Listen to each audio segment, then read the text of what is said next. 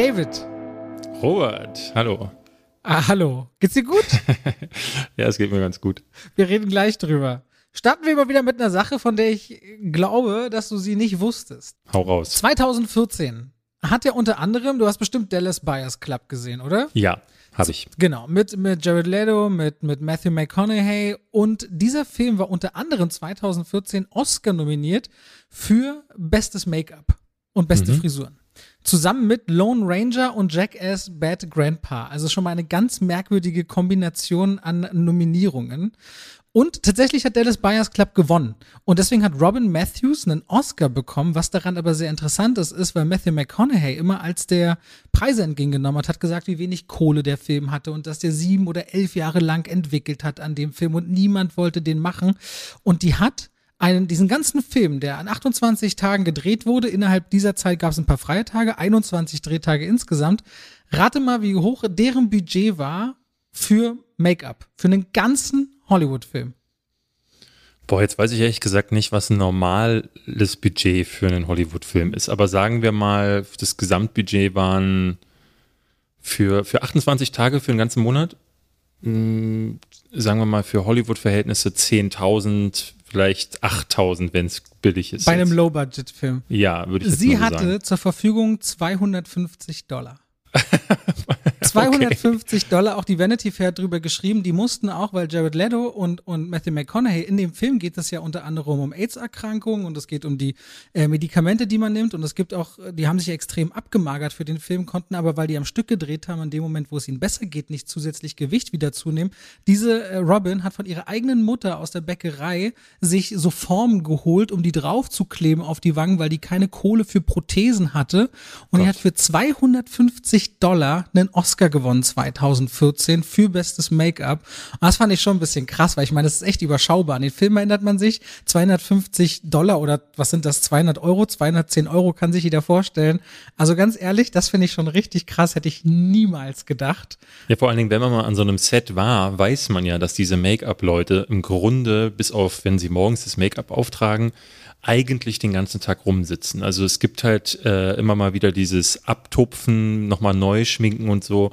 Aber das ist ein Job, da ist wirklich den ganzen Tag rumsitzen angesagt. Ähm, selbst für Kleinigkeiten, selbst wenn ich wir mit Hand of Blood zum Beispiel manchmal irgendwelche Sketche drehen und da ist Make-up angefragt, die sitzen dann zum Abtupfen einfach neun Stunden auf der Stelle. Das ist so ein richtiger Job, also sagen wir so, da muss man, muss Wobei, jetzt, jetzt wird es aber wieder interessant, weil das ist auch so ein bisschen äh, die männliche Perspektive, weil ich kenne es ja auch aus Schauspielzeiten, dass zum Beispiel Frauen viel früher in die Maske und äh, Kostüm geschickt werden morgens am Set, weil mhm. sie halt viel aufwendigere Frisuren und so weiter bekommen.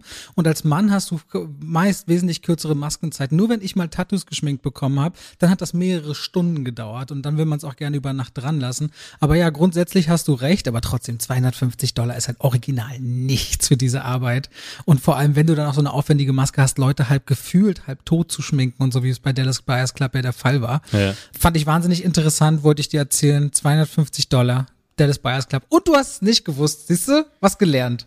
Ich habe es nicht gewusst. An unserem Haus ist gerade ein Partyzug vorbeigefahren. Ja. Alle haben Spaß, Robert, außer wir beide. Wir müssen diesen Podcast zusammen heute, machen. Heute ist Deutschlandspiel. Guckst du eigentlich Fußball? Ich habe jetzt tatsächlich immer mal wieder die Tage geschaut. Gestern Abend zum Beispiel uh, habe ich ähm, spannend. Frankreich-Schweiz. Genau, Frankreich-Schweiz. Das war ja echt ein Hammer. Ähm, und heute Abend, äh, ja, werde ich mir auch angucken. Zusammen äh, tatsächlich mit meiner Frau, die, ähm, um da gleich nochmal den Bogen zu schlagen, die erzählte mir so, dass sie irgendwie dieses Problem hat, dass sie ist ja auch Schauspielerin und sie wird einfach jedes Mal, egal ob sie es will oder nicht, wird sie geschminkt. Und sie meint so, sie darf einfach nicht natürlich aussehen, weil es immer irgendjemanden gibt, der sagt, mach da mal mehr Lippenstift drauf, mach da mal da, mach da mal hier. Und das ist, weil du gerade sagtest, Frauen müssen sehr viel früher in die Maske rein. Ganz viele Frauen aus dem Schauspielbusiness, das erzählte sie mir auch, wollen das gar nicht, weil sie hinterher meistens nicht mehr wie Menschen aussehen, sondern wie irgendwelche Sexroboter, die dann äh, auf die Erde geschickt wurden, um die Männer zu bezürzen. Und das, äh, das, das finde ich ganz grausig, weil ich, ich weiß noch, ähm, dass ich selbst bei Sketchen oder so oft gesagt habe, so, boah, bitte schmink mich nicht, weil hinterher sehe ich immer aus wie ein Zombie, weil die machen dich immer bleich. Und damit, damit an dieser Stelle erst einmal, Leute, herzlich willkommen zu zwei wie Pech und Schwafel. Ihr ahnt schon ein bisschen, der Hintergrund ist, warum David mhm. auch gerade ins Thema einsteigt, neben der Tatsache, dass wir darüber reden, was wir so gesehen haben, werden wir so leicht schon mal Black Widow auch touchieren, aber wollen es als Aufhänger nehmen über äh, ja, Frauen im Film und äh, auch Ungerechtigkeiten zu sprechen. Das ist ein riesiges Thema. Das wird wahrscheinlich auch nicht das erste und einzige Mal aufgegriffen werden in diesem Podcast. Aber dennoch wollten wir heute die Zeit nutzen, darüber zu sprechen. Und wir nehmen natürlich immer ein, zwei Tage vor Veröffentlichung auf. Also wir wissen noch nicht, ob Deutschland noch bei der EM dabei ist oder alles es jetzt wehtut, unsere Hoffnung noch zu hören, dass wir heute gegen England gewinnen könnten. Wir werden es also sehen. Ich würde ganz gerne mal, bevor wir jetzt anfangen mit, äh, was wir zuletzt gesehen haben, ähm, würde ich gerne mal eine Feedback-Frage stellen, weil wir bekommen immer noch sehr viele. Letztes Mal hast du dich ja insbesondere beschwert und auch zu Recht, wie ich finde, aber ab und zu darf man auch mal vorlesen, wenn Leute uns was fragen. Hier hat jemand äh, eine Frage mal gestellt. Hallo David, habe heute ein Gespräch mit einem Filmfan geführt, der mich gefragt hat, mit welcher Person der Filmwelt ich mich am meisten identifizieren kann. Diese Frage möchte ich an euch weiterstellen. Bei mir wäre das Harrison Ford in Blade Runner, weil er zeigt, dass man kein Held sein muss, um Heldenhaftes zu erreichen. Fand ich eine interessante Frage, die normalerweise würden wir das in der QA-Folge äh, reinpacken, aber ich dachte, wir äh, äh, beginnen mal mit so, einem, mit so einer Feedback-Frage. Daher an dich, Robert. Wer hm, bist du? Okay, also richtig spontan also ich sage jetzt, welche Figur mir spontan einfällt, die ich ganz besonders finde und auch so versuche, die Sichtweise auf das Leben manchmal zu brechen und gegen die Konvention zumindest zu denken. Mr. Keating. Mr. Keating, äh, von Robin Williams gespielt in Der Club der Toten Dichter. Aha. Also jemand, der anderen Leuten das, aufzeigt, wie das Leben das klingt jetzt bei dir, das, das, klingt jetzt bei dir echt, echt kacke.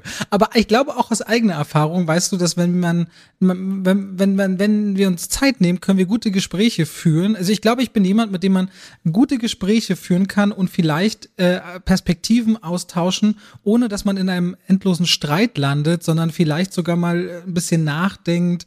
Nicht, dass ich jemanden Alternativen aufzeigen kann und so und so wäre das Leben richtig, aber einen anderen Standpunkt mal einzunehmen, ohne sofort mit Vorurteilen loszufeuern oder auf seiner eigenen Meinung erstmal komplett zu beharren. Ich glaube, das fand ich an der Figur immer toll und so versuche ich manchmal auch Dinge zu sehen und zu verstehen äh, und mich nicht so festzubeißen in Wut. Oder du hast immer gesagt, du magst, dass ich immer so ruhig bleiben kann. Das hängt damit zusammen. Du hast mich gefragt, das ist die Figur, die mir als ja. erstes einfällt. So, du hast so ein Schmunzeln im Gesicht, wo ich mir, Nö, ich, ich finde, was, so was, nette, mich, was mich verunsichert. Ist, ist ja, eine nette Herleitung. Es klingt so, als hätte ich mich auf ein endloses Podest geholt. nö, nö, nö, ich lass dich einfach machen. Wisst ich sage, das Ding ist, ich muss ja nichts sagen nach dieser Ansage, die du gerade gebracht hast. Das, und werde einfach denn sagen. Ansage gebracht? Du hast mir das gefragt und ich habe diese, ich finde diese Figur ganz toll und ich ist eine der ersten Filme zumindest, wo ich immer das Gefühl hatte, wenn es mir gelingt, einen solchen Blick auf das Leben zu haben äh, und Leidenschaft, dann habe ich ganz viel gewonnen. So. Okay. So, ja. wie sieht's denn bei dir aus? Ich würde mich am ehesten, äh, wenn man so meine Filmkritiken ähm, und auch wie wir miteinander so sind, würde ich immer mal, würde ich mich gerne vergleichen mit dem, mit dem weißen Kaninchen aus Die Ritter der Kokosnuss. Ja, egal wer da kommt, sobald man in den Sichtbereich dieses Kaninchens gerät, rastet es aus und zerfleischt jeden. Das, das, da sehe ich mich. Ja, würde ich, Du bist Würde ich jetzt nur so sagen. Okay. Auch in der Branche früher so bekannt gewesen als jemand, oh Gott, er kommt wieder rein, deckt, duckt euch. So war das also, früher. Das ja, Killerkaninchen. Das, das kann ich mit früher unterstreichen. Aber Zeiten ja. ändern sich und auch Zeiten ändern dich. Insofern ja. ist gut. Du, du wirst ein guter David. Ich glaube sehr an dich.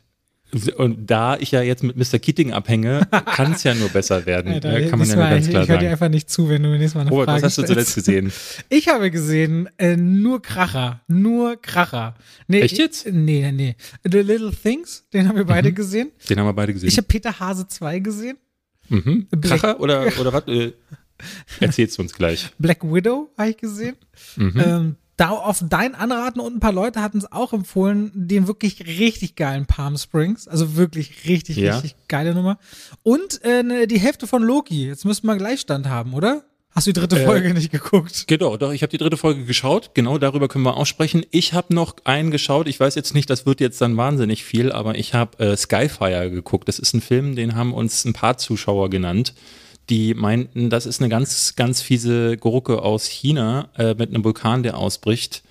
Kann ich zur Not auch noch was drüber erzählen? Ja, wir kürzen das insofern ein, als dass wir, glaube ich, Little Things kriegen wir schnell abgefrühstückt. Peter Hase mache ich in anderthalb Sätzen, das, da muss man keinen Aufriss machen.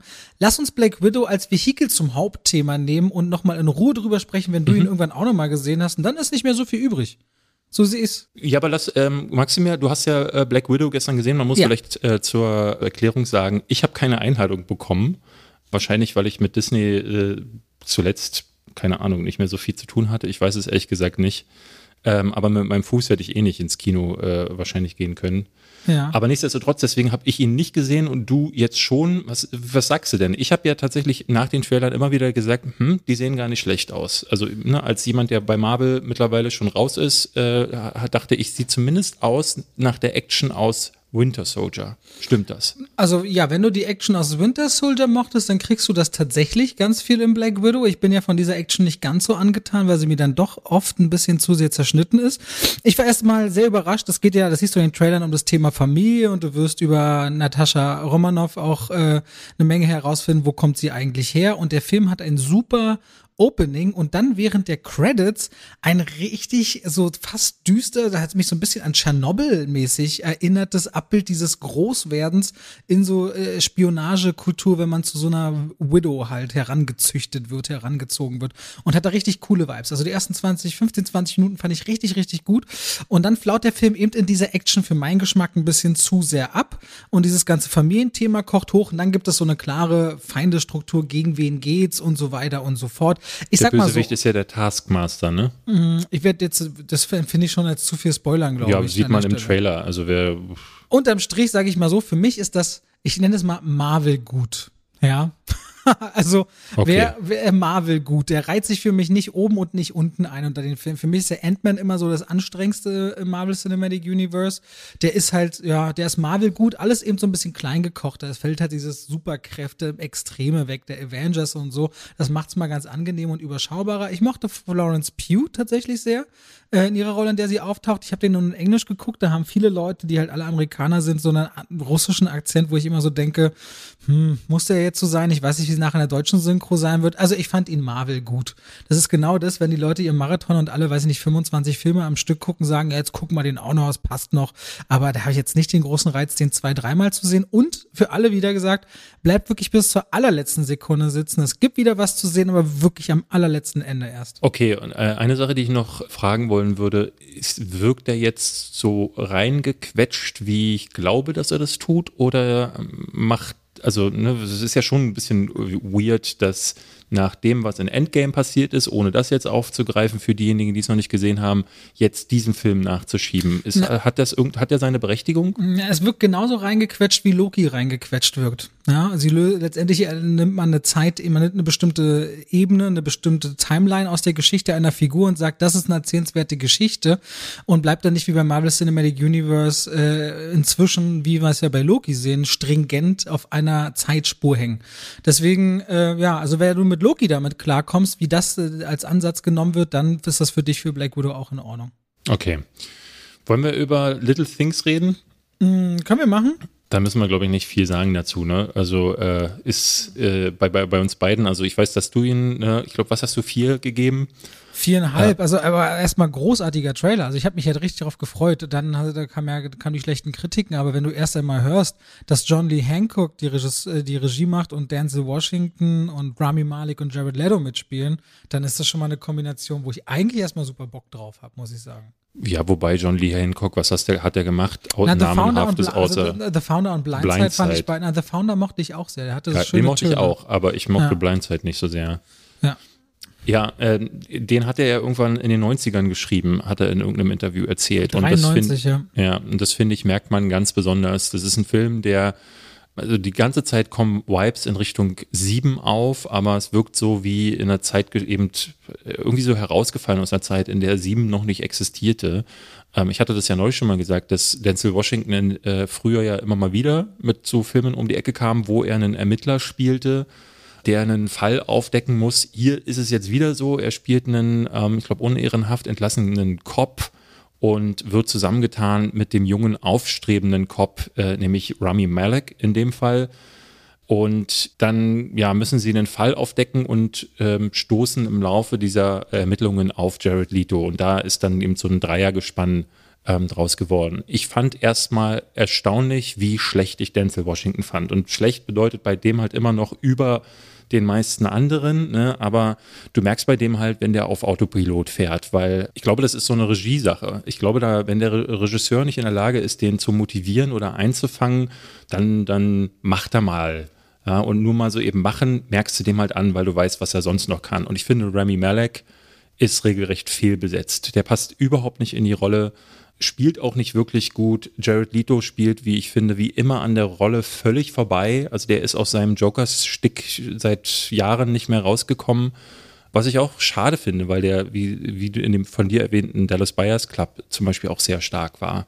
Und ähm, weil der sich aber so fokussiert auf die Darstellerleistungen und dazwischen gar nicht viel zu erzählen hat, außer drei Leute oder in dem Fall zwei Leute, die einfach nur von Tatort zu Tatort äh, robben auf Knien, da hier mal ein bisschen Staub hochwedeln, da mal sagen, oh, ich sehe, habe hier ein Haar gefunden, passiert da gar nichts, was man nicht in tausend Kriminalfilmen schon mal gesehen hätte. Und dann dreht er auch noch so in Richtung sieben, aber ohne dessen Klasse zu erreichen, ohne auch dessen, ne, der hat ja auch so ein richtig boshaftes Szenenbild, das hat er hier auch alles nicht. Ist alles viel zu clean. Ja, vor allem versucht auch The Little Things dann am Ende gegen das Klischee zu gehen und eben nicht so einen Fall auszuerzählen, sondern mehr so einen moralischen Abriss über den Beruf des Polizisten zu machen und wie man sich auch über Gesetze notfalls hinwegsetzen kann, äh, was dann auch ein sehr unbefriedigendes oder anstrengend gewollt andersartiger Ansatz ist, der einfach für mich auch überhaupt nicht funktioniert. Und Denzel Washington habe ich, glaube ich, in der Tat noch nie so schwach gesehen in seiner Karriere. Also ich kann mich nicht dran erinnern, wann ich ihn mal auf so einem, also auch nicht in Equalizer 2, ist er so nichtssagend. Ja, ja, es gibt ja. so diese eine Szene, da liegt er mit einem Leichen, also ein Leichnam in einer, in, einer, in einer Obduktion und dieses Gespräch, was er da mit ihr führt, das hat so eine gewisse Stimmung und Atmosphäre, die mochte ich, aber der Film hat generell so ein Problem, dass er eigentlich eine nicht uninteressante Atmosphäre auf, aufmacht, die ansonsten aber überhaupt nicht inhaltlich getragen wird. Bis auf die, Eröffn bis auf die Eröffnungsszene. Die hat gute, gute Stimmung, finde ich ja auch atmosphärisch nicht getragen wird. Ich habe äh, in meiner Review geschrieben, dass es sich ganz häufig so anfühlte, als hätte jemand einen, äh, jemand, der den Tatort macht, hat sieben gesehen, hat dann eine Tatortfolge daraus gemacht und daraus hat Amerika dann wieder einen Remake gemacht. Also so vielfach verwässert und heruntergedumpft, ohne dass sie sich auf einen klaren Stil irgendwie geeinigt hätten. Also ja, die Leute sind so ein bisschen ne, halb depressiv und es ist häufig, spielt häufig bei Nacht, aber das reicht halt noch nicht, um einen Thriller auszumachen. Ne? Du kannst kannst nicht einfach die Beleuchtung runterdimmen und die äh, Musik ein bisschen spannender machen. Wobei ich da sagen muss, dass der Score von Thomas Newman, den ich ja normalerweise liebe, auch überhaupt nicht passt, weil das so ein Klaviergeklimper ist, was dem Ganzen eher so eine Note gibt wie so ein bisschen wie American Beauty, aber ein bisschen spannender. Und das funktioniert irgendwie alles nicht. Deswegen, also für mich war das eine herbe Enttäuschung äh, gemessen an der äh, kreativen Kraft, die vor der Kamera war kann man sich meiner Ansicht nach schenken. Und ich finde, das Ende ist eines der lächerlichsten, was ich seit ganz vielen ja, Jahren gesehen ja, habe. Ja, Furchtbar, wirklich richtig schlecht. Also der endet dann endet er auch noch so mies, dass du dir denkst, wow, war das eine krasse Zeit. Solltet ihr jetzt so Lust haben, weil äh, manche Leute einfach Lust haben, einen Film zu gucken, ihr jetzt Lust haben. Dann 8. Juli. 8. Juli ist euer Starttermin, Leute. Ich will mir gerne angewöhnen, das immer dazu zu sagen, weil wenn wir eins, glaube ich, als oberstes Ziel haben, ist egal, ob wir was gut finden oder nicht, äh, wenn ihr Lust bekommt, ins Kino zu gehen, wollen wir euch immer alle Möglichkeiten ja. und Informationen zu geben, kommen lassen, dass ihr das auch gerne könnt. Ich, du, ich sag dir, die zwei, die zwei wie Pech und Schwafel Ultras, die campen vor jedem Film, dann hier wie bei Star Wars damals, damit sie zuerst mitreden können. Ich mach ganz kurz Peter Hase 2, weil du hast sicher auch Teil 1 nicht gesehen. Null, nee. Sollte natürlich mal zu Ostern rauskommen letztes Jahr. Der letzte Jahr. Hasenfilm, den ich gesehen habe, war äh, unten am Fluss und da war das, da ging es den Hasen am Ende nicht so gut. Und Peter Hase 2 wurde dann halt auf Weihnachten verschoben. Jetzt kommt er am 1. Juli raus. Und dieses Mal bricht halt der Peter Hase aus. Der Film, wer den ersten mochte, der war wirklich süß, originell. Ich war von der Animation, auch von Sony, sehr überrascht. Der zweite jetzt ist wie viele zweite Teil äh, gedrungener. Die Figuren bleiben sich halt wenig irgendwie selber treu. Also Rose Byrne und äh, Domhnall Gleeson äh, in den menschlichen Rollen sind eigentlich ein super cooles Gespann im ersten Teil gewesen, verlieren ja aber ganz viel an dieser Geschichte, dass Peter in der großen Stadt ein Abenteuer erlebt und am Ende es letztendlich darum geht, was ist Familie und was ist Freundschaft. Halt genau kindgerecht auf FSK 0 gemacht. Der ist süß, der ist niedlich, aber nicht mehr so lustig wie der erste Teil, kopiert auch seine eigenen Gags und das ist dann schon schwach. Also, wenn ihr mit der Familie mal äh, den ersten Teil gesehen habt und die Kinder sagen schon, oh, ich will Peter Hase wiedersehen, senkt die Erwartungen, mehr ist nicht drin. Das Peter Hase 2 aus meiner Sicht. So. Komm, ich will dir jetzt Skyfire zu den Mund wässrig machen. Mir, mir hat ja jemand das auch geschrieben, weil du gesagt hast, es gibt Empfehlungen und hat mir dann gesagt, ich will unbedingt sehen, wie ihr die Szene, wirst du jetzt eh spoilern? Äh, können wir machen, ja. Ich habe den Film nicht gesehen, aber ich meinte auch ein paar Spo weniger Spoiler wäre nett gewesen, weil sie mir so schrieb, ich will sehen, wie ihr den Heiratsantrag unter Wasser zerreißt oder wie ihr äh, irgendwas mit Feuer oder Lava, also irgendwie, keine Ahnung, das klang super skurril, aber sie hatte mir gefühlt die drei skurrilsten Momente schon gespoilert in der Nachricht. So, das fand ich ein bisschen schade. Das ist aber ehrlich gesagt, muss man sagen, gar nicht einfach da, sich drei, auf drei Momente einzugrenzen, weil der wirklich besteht aus sowas. Also der ist anderthalb Stunden einfach nur weirde Scheiße. Kann man gar nicht anders sagen. Ist ein Film aus China. Ähm, damit weiß man im Grunde schon, dass es groß und pompös und mit Spezialeffekten zugedumpft ist. Und im Grunde ist es eigentlich wirklich nicht viel mehr als Jurassic Park und Dante's Peak in den Mixer geworfen und am Ende ähm, das gute Zeug in eine Schüssel gemacht. Die ist leider verloren gegangen. Das schlechte Zeug, was beim Mixen äh, rausgekommen ist, da haben sie einen Film draus gebaut. Und zwar hat den Simon West gemacht. Das habe ich auch nicht gewusst. Es gibt ja ganz viele Hollywood-Regisseure, die in den USA keinen Job mehr bekommen, wie zum Beispiel Rennie Harlan, das habe ich äh, auch erst vor ein paar Jahren mitbekommen, die dann da drüben ähm, Filme machen. Und jetzt Simon West, der hat vorher Con Air zum Beispiel gemacht oder den äh, Expendables, äh, aber auch Expendables 2. Genau, also der hat Und den äh, fand ich richtig wieder, gut, muss ich sagen. Zweite Expendables war ein Knaller. Äh, fand ich zum Kotzen. Ich fand den mega geil. Ja. Egal, Entschuldigung, nee, heute auf Skyfire. Aber egal, also Simon West hat da schon eine Weile nichts mehr in den USA gemacht und äh, hat jetzt, ja, hat den Auftrag bekommen und ist darüber gejettet und hat gesagt, ich mache jetzt was mit einem Vulkan. Dieser Vulkan ist auf einer Insel, ähm, bricht gleich in der ersten Szene aus und dann denkt sich aber ein äh, Geschäftsmann, das ist in dem Fall Jason Isaacs, ja, haben sie sich wieder einen Amerikaner oder ich weiß gar nicht, ob er Brite ist, rangeholt, der äh, da jetzt den bösen Geschäftsmann spielt und der hat gesagt, auf dieser Insel, wo ein Vulkan ständig ausbricht, da bauen wir jetzt mal einfach einen Vergnügungspark. Und den will er gerade so eröffnen, aber aus der Anfangsszene, da wo so eine, äh, ist eine Mutter nämlich am Vulkan, ne, kommt ums Leben, kann es aber noch schaffen, ihre Tochter zu retten. Diese Tochter ist jetzt erwachsen und ist natürlich Vulkanologin oder Vulkantaucherin oder was auch immer man dazu sagt. Lava-Forscherin. Genau, Lava, Lava Lantula. Ähm, und die hat jetzt ein System gebaut, wo sie dann nämlich den Vulkan scannen kann. Und dieser Scan sagt ihr, dass der Vulkan, der ist aktiv. So. Dafür hätte es meiner Meinung nach nicht so ein äh, kompliziertes Scansystem gebraucht. Vor allen Dingen nicht, weil wirklich eine Sekunde später dieses, äh, dieses System wird in Kraft genommen und dann, oh Gott, er bricht aus. Also sie hätten sich Jahre an Re Research einfach äh, sparen können.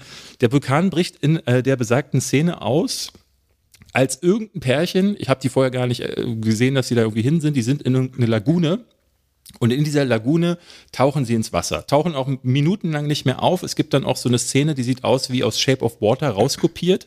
Ganz viele Szenen sind so. Also sie fliegen mit einem Helikopter über die Insel, dann fliegen da so Vögel raus und einer guckt so aus dem so äh, richtiges Jurassic Park. Sieht, ja. Nein, äh, Jurassic Park und Avatar. Also diese, wann immer du in einem amerikanischen Film eine Szene hast, wo jemand äh, staunend über so ein Tal hinweg guckt, dann genau diese Szenen. Und die, die ganze Zeit sind Szenen rausgeklaut und diese halt aus Shape of Water. Und irgendwann, diese beiden tauchen halt so seit zweieinhalb Stunden schon da unten und halten die Luft an, zieht er halt einen Ring raus und denkt sich so, unter Wasser kann ich doch jetzt mal einen Heiratsantrag machen in dieser Lagune, wo gerade niemand Luft bekommt. Sie macht, boah, währenddessen so Luftblasen aus ihrem Mund heraussteigen und äh, dann hat er diesen Ring da und dann bam, Lava überall. Sie müssen auftauchen und er sagt so, verdammt, das ist das Erste, was er zu ihr sagt. Alle Ausgänge sind mit Lava versperrt. Und sie so, was nun? Dann dreht er sich einmal um, da hinten sind Rohre, da müssen wir hin. Und dann ne, sind sie wieder unter Wasser, wieder elf Minuten am Tauchen. Ne? Physik hat in diesem Film so gar keine Auswirkungen. Und äh, dann kommen sie raus, weil sie einfach um die Lava herumgetaucht sind. Krass, krass, krass. Und ja, äh, dann gibt es halt ganz viele Explosionen, ganz viel mittelmäßiges CGI und Greenscreen-Compositions und am Ende eine heroische Momente, Vater-Tochter-Situation, Dialoge, die hätte wirklich mein Hamster, wenn ich einen hätte, aber wenn, wenn es ihn gäbe, dann würde er solche Dialoge schreiben. Also Skyfire ist eine ganz tolle Empfehlung für alle, die wirklich gar nicht wissen, jetzt im Sommer mit ihrer Zeit was anzufangen. Und oh, das ist, glaube ich, niemand. Oh Gott, alle Ausgänge ja. sind mit Lava versperrt. Ja, die sagen ständig so Sachen. Sie sagen so, ähm, der Vulkan, also wie oft sie in diesem Film auch diesen Satzkombination, der Vulkan bricht gleich aus oder die Eruption ist gleich oder die Explosion passiert gleich, damit man irgendwie die nächste Szene irgendwie einleitet. Und dann kommt immer so ein alter, grumpiger Chinese rein und sagt so, lass mich in Ruhe. Das sind so die Dialoge in diesem Film. Also da passiert wirklich gar nichts. Kann man sich bei Amazon Prime angucken oder aber auch nicht. Jetzt will ich wissen, wie viel Budget der hatte, weißt du nicht, ne? Na, bestimmt. Der klingt, klingt ja gar nicht so günstig. Nee, der, der ist definitiv nicht günstig gewesen. Aber die Effekte sind jetzt auch nicht top-notch. Da gibt es in China häufiger Besseres zu begutachten. Okay, hat aber 24 Millionen weltweit irgendwie eingespielt. Wahrscheinlich in China, nehme ich an. Wahrscheinlich, ja. Ich muss mich bei dir bedanken für Palm Springs. Für diese, also wirklich einer der besten Filme, die ich seit lange, nee, nicht seit lange, ich habe dieses Jahr viele gute Sachen schon, einige gute Sachen sehen dürfen, aber der ist ganz originell und frisch und der ist sehr unvorhersehbar, wie ich finde. Mhm. Palm Springs äh, mit, mit Andy Samberg in der Hauptrolle erzählt die Geschichte von Niles, der auf einer Hochzeit ist, ganz normal, aber der hat schon lange aufgegeben, sich einen Anzug oder so anzuziehen, weil der hängt in einer beschissenen Zeitschleife drin. Und irgendwie auch schon nicht gerade mal zum zehnten Mal, sondern zum tausendsten Mal. Und durch den Tag bei einer Hochzeit, bei einer befreundeten Familie durchlebt er jeden Tag und hat schon jedes Szenario durch, hat schon jede Frau, jeden Typen da halt wegge, äh, weggeschlafen, so alles ausprobiert, alle Drogen. Aber wann immer der einpennt oder in eine besondere magische Höhle geht, wacht er wieder am nächsten Morgen einfach genau dort auf, wo er angefangen hat. So weit, so gut hat er sich damit abgefunden, mitten in der Wüste zu leben. Und das ist schon mal eigentlich ganz lustig, weil der einen Scheiß auf alles gibt und deswegen ähm, das ganz cool ist. Bis er eines Tages aber jemanden mit reinzieht in die Nummer und auf einmal ist er nicht mehr alleine in der Zeitschleife, nämlich mit einer mit einer mit Sarah zusammen von Christine Miliotti, wie ich sie finde, richtig toll gespielt. Ähm, und deswegen erleben die beiden so ein richtiges, geiles Abenteuer zunächst, wo sie super viel witzige Scheiße zusammen anstellen, aber sich irgendwann die Frage stellt, will man nicht doch mal ausbrechen aus diesem Szenario? Und dann ist der Film irgendwas zwischen Komödie, Fantasy, Romanze, teilweise sehr mittelmäßigen Effekten, aber ultra witzigen Dialogen, richtig gutes Gefühl für Momente, wie ich fand und, und hat eine richtig tolle Chemie zwischen diesen beiden Hauptdarstellern. Und irgendwann taucht auch mal J.K. Simmons auf, da will ich jetzt gar nicht so viel drüber verraten. Aber hast du gesehen, dass er zwei Sekunden als, äh, als Fletcher zu sehen ist aus Whiplash? Nee in diesem Zusammenschnitt aller Begegnungen, die die mit Roy, so heißt die Figur, haben, siehst du ihn einmal mit dem schwarzen Shirt in diesem Musikraum stehen. Er ist so, tatsächlich nee. als Hommage an Whiplash auch drin. Und jetzt noch wieder so ein Fun-Fact, den keiner braucht. Es ist übrigens der teuerste Film, der auf Sundance verkauft worden ist, international für den Vertrieb. Der hat nämlich 17,5 Millionen Dollar und 69 Cent gekostet und ist 69 Cent teurer als der Rekord vorher damit. So. Aber also ist das der höchste, höchst dotierte Verkauf gewesen genau, oder der, der, teuerste Film in der Herstellung? Nee, der teuerste, soweit ich es äh, recherchiert habe, Verkauf beim Sundance ah, okay. Festival. Also ihr müsst wissen, im, im, im Hintergrund eines jeden großen Filmfestivals, also Berlinale, Cannes oder auch Sundance, gibt es die jeweiligen Filmmarkets. Da treffen sich dann die Verleiher, Produzenten, Regisseure, also alle, die Filme haben und verkaufen wollen in aller Welt und die, die Filme kaufen wollen und rausbringen wollen in aller Welt. Und die lesen dann entweder nur Drehbücher, wenn es noch keine Filme gibt oder sehen erste Szenen oder sehen Rohschnitte oder fertige Filme, die nicht verkauft sind oder noch nicht in allen Territorien in der Welt und da kann man dann zugreifen und verhandeln. Das ist eigentlich der eigentliche, sag ich mal, große Aspekt hinter den Festivals ist dieser weltweite Handel quasi mit den Vertriebsrechten der jeweiligen Filme, die auch gezeigt werden. Und das ist mit Verkauf in Sundance gemeint. Ja, der war dann ein Riesenerfolg, ist äh, beim Publikum sehr gut angekommen und das völlig zu Recht. Ich liebe ja an diesen, äh, also an diesen ähm, ne, täglich größtes Murmeltier Loop-Filmen, wenn sie diese Phase erreichen, das ist meistens so im Mittelteil des Films, wo sie dann so richtig Spaß haben. Ne? Die beiden, also sie, ne, er kennt das Spielchen ja schon eine Weile, er erklärt ihr dann quasi die Regeln und dass es keinen Rauskommen aus dem Loop äh, gibt und dann am Anfang reagiert sie natürlich mit Panik und macht dann so ein paar Sachen, die auch schon für gute Lacher sorgen und dann irgendwann äh, gewöhnt sie sich an die Situation und fängt dann da an mit zu spielen und die beiden geraten regelrecht in so einen Rausch, wo sie halt mit den Möglichkeiten spielen. Dann gibt es zum Beispiel eine sehr, sehr schöne Sequenz, wo sie sich als Bombenentschärfer auf der Hochzeit auftun. Ähm, und das ist richtig gut gemacht. Und dann später ähm, bekommt, gibt's immer wieder Situationen, wo ne, es keimt dann natürlich eine Romanze auf, aber diese Romanze äh, verläuft nicht nach Schema F. Das fand ich besonders spannend. Also, dass das keine ist, wo das typische Ding ist, sie verlieben sich, dann gibt es einen, einen, tragischen Moment, wo dann sie beide nochmal auseinandergetrieben äh, werden und dann ist aber klar, dass am Ende liegen sie sich in den Armen und das, äh, der, der Sonnenuntergang äh, kommt ins Bild, sondern das verläuft ein bisschen anders. Und ähm, das fand ich gar nicht schlecht, dass es so ist. Aber zwischendrin gab es immer wieder so zuckersüße Szenen. Diese Szene, wo sie zelten, Robert, das ist meine absolute Lieblingsszene im Film. Warum weißt das du? denn? Na, wegen was da passiert. Hä? Ja, weißt okay. Du? Ja, doch, ich weiß schon, was da passiert, aber. Die finde ich zuckersüß. Mit denen, mit denen, ich will jetzt nicht sagen, was passiert. Ja, okay. Ich glaube, ich weiß, ja, ich weiß schon, was du meinst. Ich finde, ich finde, ich kann gar nicht so richtig eine Momentum rauspicken, weil da gibt es so, also bis zum Ende hin, die haben auch ganz viele verschiedene Enden gedreht, sagt Andy Samberg, und Freunden und Familie gezeigt, um zu gucken, was funktioniert am besten. Und selbst noch die Credit-Szene ist einfach richtig geil gelöst, finde ich. Ja, also das ja. Ding ist eine Entdeckung. Und ich meinte auch schon zu David, ob wir mal über Filme reden wollen, die richtig geil sind und nie im Kino liefen. Hast du gar nichts zu gesagt übrigens, ne?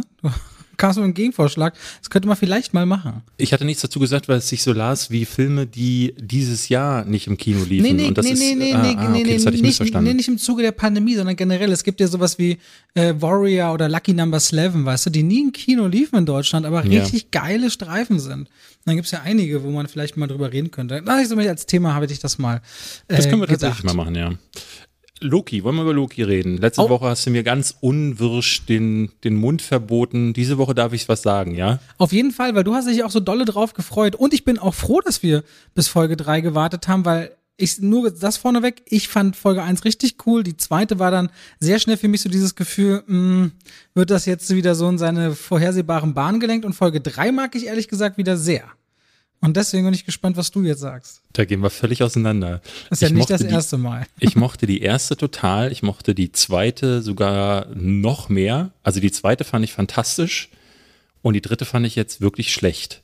Also so regelrecht langweilig, muss ich sagen. Aber da will ich mal kurz gucken, nicht als Angriff auf dich oder auf mich, nur mal, wie das das Internet so sieht. Ja, das Internet gibt dir recht. Ja? Also IMDb woran, sagt, woran siehst du das? Nee, das gibt ja, es gibt, du kannst auf IMDb auf das Episode Ranking gehen mhm. und dann sieht man, das sind alles immer in die 10 bis 20.000 Stimmen. 8,8 für Folge 1, 9 für Folge 2, 7,9 für Folge 3. Also schlecht ist generell anders, also generell ja, die ja. hohe Wertung. Ja, die, die, die, geben dir zumindest. Äh, also ich hatte dir nach den ersten beiden Folgen geschrieben, dass ich das das Beste finde, was Marvel in den letzten Jahren äh, hervorgebracht hat, äh, sogar im Vergleich zu den vielen der Hauptfilme. Ich fand ja Infinity War richtig gut und auch eine, einige der Einzelfilme und vieles, ne, wenn du Marvel gut sagst, sag ich meistens Marvel mittelmäßig, also selbst sowas wie Black Panther und so fand ich alles leider gar nicht gut. Und der, also die erste Folge war noch so, dass ich dachte, hm, ja, okay, gucken mal, wo, wo, wohin das geht. Und es wird noch relativ viel erklärt, diese Welt und Loki musste auch erstmal ankommen. Die zweite ist dann schon so, wo ich dachte so, ah, okay, hier pendelt sich das so ein. Also dieses Gebanter zwischen ihm und Owen Wilson, aber Loki darf jetzt auch Loki sein. Also er fängt dann auch schon an, sich so in Situationen reinzulügen und es wird dann ein großes Mysterium um den Antagonisten der Show aufgemacht und auch so ein bisschen um ein größeres Mysterium. Ne, diese diese ähm, Loki wird ja von der Time Variance Authority gekidnappt, kann man sagen. Also weil er den in Endgame ja den äh, diesen einen Kubus, wie heißt dieses Ding nochmal? Tesseract. Tesseract hat er benutzt, um durch die Gegend zu teleportieren. Und damit hat er die Zeitlinie verändert. Aber nicht und in Endgame, oder? Doch, in Endgame war ist das. Ist das nicht Endgame, wo er am Anfang ja stirbt? Nee, in Endgame reisen ja in die Zeit zurück. Dadurch Ach so, äh, kriegt das, er ja, ja das okay, Ding gut, erst. Ich dachte, das wäre ein Infinity War Ding. Okay, dann habe ich nee, verarscht. Okay. Da stirbt er ja dann, ne? Und äh, deswegen war ja jetzt die Frage, wie machen sie weiter? Und er ist quasi eine Variante, ja. Und weil diese Variante aber die ähm, für ihn geplante Zeitlinie außer Kraft setzt, wird er jetzt von der TVA äh, gefangen genommen und ähm, wäre auch fast hingerichtet worden, weil seine Kräfte dort überhaupt keine Auswirkungen haben, was ein echt ein nettes Ausgangsszenario ist, wie ich finde. Das heißt, ein Gott, der vorher all, ne, oder sehr mächtig war, kann plötzlich gar nichts und muss sich auf sein Mundwerk verlassen und das ist bei Loki ja wirklich perfekt drauf zugeschnitten, muss man ganz ehrlich sagen. Mit Owen Wilson hat er die perfekte Gegenfigur. Und da dachte ich so in der zweiten Folge, klasse, endet auf einem mega Cliffhanger ähm, den ich jetzt nicht verraten möchte für alle, die noch reingucken wollen. Und dann die dritte Folge ist ein kompletter Kurswechsel. Plötzlich ist Loki nicht mehr Loki, sondern nur noch einer, der einem anderen äh, hinterher rennt. Und plötzlich wird da so, ein, so, eine, so eine Nummer draus, die, ich, die, die völlig gegen, gegen den Charakter läuft, den er vorher äh, porträtiert ich, hat. Ich mag halt dieses Setting, was diese dritte Folge im letzten Viertel aufmacht und wo es dann endet. Und ich mich halt jetzt echt frage, okay, was wird da jetzt kommen? Was wird da jetzt passieren? Ich mag dieses Setting, was so fast, fast cyberpunkig ein bisschen aussieht. Total. Also ich fand das, fand das richtig schön, das zu sehen. Ich habe aber eine aber andere. Es passiert in diesem Setting nichts. Ich finde, das ist ja, so. noch nicht. Werden wir sehen. Es wirkt wie so eine Buddy, Buddy-Komödie, die da plötzlich äh, aufgetan wird, wo die beiden dann in so einem endlosen Hickhack umeinander herumchargieren, aber die tatsächliche Handlung dreht sich keinen Deut weiter außer dass sie halt gefangen sind an einem Ort so und da nicht wegkommen. So, ja, aber ich mochte diesen Ort, ich mochte dieses Szenario. Das war für mich so ein bisschen, ich meine, bei manchen Serien wie dieses nicht wegkommen und gefangen sein und Buddy, also äh, bei Mandalorian hätten wir diese gleiche Ansatz für eine Episode auch durchaus gefeiert. Also Gut, aber Mandalorian hat den Ansatz für die, das ist den, der Ansatz für die Staffel. Und ich mochte das quasi, dass es nicht in diesen, in dieser gleichen Bahn bleibt. Also was du jetzt quasi kritisch siehst, diese, den Wechsel der Tonalität finde ich eigentlich ganz spannend. Also, aber das hängt auch sehr davon ab, wo das dann in Folge 4 rein reingehen wird. Was ich sehr schön finde, ist, weil er bei Spliss, Bliss, wie hieß der Film? Spliss, Bliss. Bliss weil ich Owen Wilson richtig mag und der Film halt so richtig müllig war, ihn jetzt so zu sehen, tut richtig gut. Ich gönn ihm das total. Und anscheinend findest du seine Performance ja auch großartig. Es gibt einen, einen wirklich brillant geschriebenen Dialog über Jetskis in Loki, den ich wirklich erste Sahne finde. Ja, ich finde halt, dass ganz viele Filme im Marvel-Universum häufig daran kranken, dass, und das ist bei den Serien fast noch mehr das äh, Gefühl aufgekommen, dass sie nicht so richtig wissen, wo sie hinwollen. Bei Wanda war es auch ein bisschen all over the place. Das war bei Falcon and the Winter Soldier äh, sogar noch mehr der Fall. Und jetzt habe ich die Befürchtung, dass es wieder so ein bisschen ausfranst, weil sie ja die Möglichkeit dazu haben, mit Multiversen zu spielen und mit verschiedenen Versionen von Charakteren zu spielen und so. Und ich hoffe, dass es sich fängt mit der vierten Folge. Es sind ja nur sechs, also wir sind jetzt wirklich Halbzeit. Wenn nicht, gab es wenigstens zwei erste richtig, richtig gute Folgen. Von daher sage ich so, ey, wenn das eine Maßgabe ist, also auch vom Produktionsbudget, es sieht wirklich zum Teil wirklich gut aus. Du merkst, dass sie halt vor Bildschirmen stehen oder zumindest vor Greenscreens äh, ich denke aber, es ist, glaube ich, sogar so gedreht wie ähm, der Mandalorianer, also vor diesen großen LCD-Wänden. Aber es passt, also wenn dafür die Serien so einen hohen Produktionswert haben können, gerne. Also das sieht wirklich spektakulär zum Teil aus, da freue ich mich drüber. Ja, warten wir ab. Aber also der erste Eindruck ist zumindest besser als bei allem anderen Marvel-Kram. Sind wir auf jeden Fall gespannt. Wenn die Folge hier online ist, könnt ihr auch schon Folge 4 gucken von Loki. Auch da einzuordnen, äh, in dem Fall Disney Plus. Ähm, ich sag's einfach dazu. Ihr fragt, wo kann ich's denn gucken? Da haben wir die Sektion, äh, was wir zuletzt gesehen haben, quasi so ein bisschen, äh, haben wir durch. Und, wir durch. und wollten anhand von Black Widow gleich über unser Hauptthema reden. Ja, Frauen im Film. Frauen und Film, Frauen im Film. Wir haben gedacht, wir, wir haben uns beide dieses Thema auch hin und her geschickt, weil es, wir dachten, so reden wir mal über starke Frauenfiguren, aber plötzlich wird dann auch klar, ja, das kannst du eigentlich gar nicht so einfach machen, weil so, du könntest über die Geschichte der Frau im Film reden, aber dann kann man nicht da äh, darüber reden, ohne dann auch alles drumherum. Also, ne, wie ist die wie sind Frauen im Kino auch vertreten, wie ist das mit Diversität etc. In den letzten Jahren ist es immer wichtiger gewesen, wie ist die Repräsentation der Frau in den Filmen.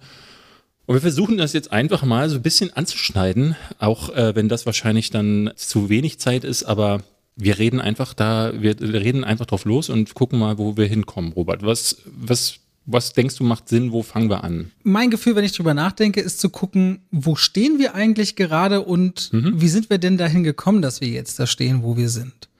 Ja, also wenn es um, und der Ausgang war auch so ein bisschen Black Widow, weil das der erste Film rund um eine weibliche Hauptfigur Marvel Cinematic Universe ist, der ausschließlich von einer Frau inszeniert wird. Bei Captain Marvel war das ja noch eine Frau und ein Mann, die zusammen die Regie gemacht haben. Und ja, und das ist so ein bisschen der Aufhänger. Und wir haben dieses Jahr ja auch unter anderem als äh, Chloe Zhao als Preisträgerin für die beste Regiearbeit bei den Oscars, was nur um mal schon ein hartes Wort zu droppen, das nur zweite Mal ist seit 1929, dass bei den Oscars kein Mann für die beste Regie, Regie gewonnen hat.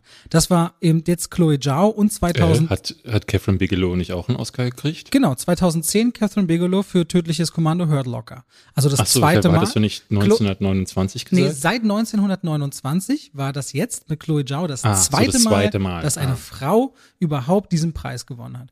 Und ja. davon ausgehen, wenn man natürlich schon feststellt, dass es ganz oft so viele, nicht viele große Filme von Regisseurinnen inszeniert werden, generell äh, an, an dem Film in wichtigen kreativen Bereichen auch weniger Frauen partizipieren. Es ist nach wie vor so, dass Frauen durchschnittlich auch weniger verdienen beim Film. Und wie in so vielen Branchen in der Welt sich auch im Film durchzieht, dass ähm, die tragenden Rollen oft von Männern gespielt werden, dass äh, Männer, der Redeanteil von Männern in Filmen heute immer noch bei ungefähr 65 Prozent liegt, also doppelt so viel wie bei Frauen und Frauen oft sexualisiert werden oder öfter in erotischer, in einem erotischen Umfeld oder sexualisierten Umfeld dargestellt und auch von Kameras abgeschwenkt werden, als es bei Männern passiert. Da hat die Zeit eine sehr interessante Studie vor zwei Jahren veröffentlicht, die endlich mal international war. Da könnte ich jetzt ganz viele Prozentsätze rausholen. Ich glaube, das ist aber nicht so interessant, nur nach wie vor. Das ist, glaube ich, der Stand Standpunkt, der ist wichtig, haben wir so grob äh, im besten Fall ein Verhältnis von zwei zu eins, was in wichtigen und tragenden Funktionen Männern zu Frauen angeht, aber meistens ist es noch wesentlich weniger Frauenanteil.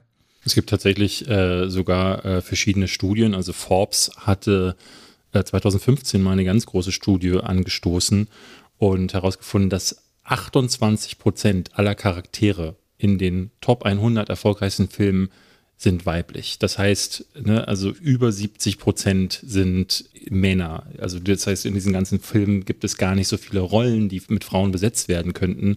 Und von den 100 Filmen sind nur 21, in denen es eine Hauptdarstellerin oder zumindest eine sehr tragende weibliche Nebenrolle gab. Das muss man sich mal überlegen. Der Rest ist komplett Männer dominiert. Und was, äh, was du gerade sagtest, die äh, Bezahlunterschiede, da ist es tatsächlich wirklich so, dass für jeden Dollar, den jemand äh, äh männliches in den USA bekommt, bekommen weiße Darstellerinnen 75 Cent, lateinamerikanische 50 und äh, schwarze Darstellerinnen bekommen 60 Cent. Das heißt, ich habe hier also alle deine Angaben übrigens mit 3 Cent mehr.